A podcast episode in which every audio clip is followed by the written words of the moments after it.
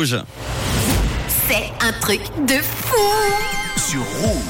Après l'Eurovision samedi, voici donc le top 10 des pays européens qui ont les taux d'infidélité les plus élevés. À qui allons-nous attribuer le plus de points? Est-ce que la, Suisse, la France en font partie?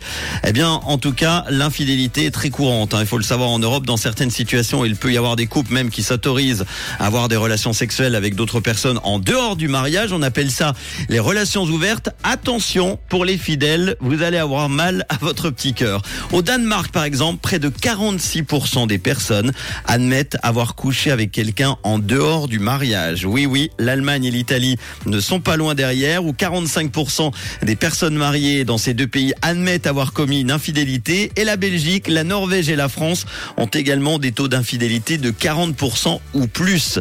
C'est énorme. Alors pour la Suisse, selon l'étude, une personne sur deux a déjà vécu une infidélité. Eh oui, 22% des infidélités conduisent à une séparation immédiate et dans 28% des cas, la rupture se produit plus tard à cause de l'agissement de leur partenaire. 35% des femmes suisses sont infidèles lorsqu'elles sont malheureuses dans leur couple. Eh oui, contre seulement 17% des hommes qui, eux, ont plutôt tendance à céder à des propositions spontanées. Tiens, tiens.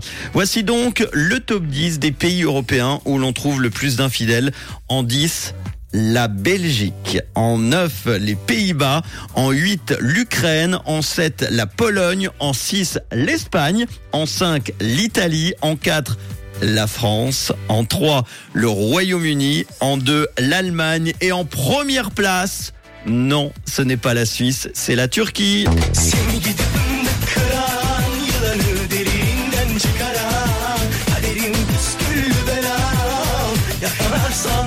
Ah oui, bah ils ont un peu trop tendance à faire kiss kiss là-bas.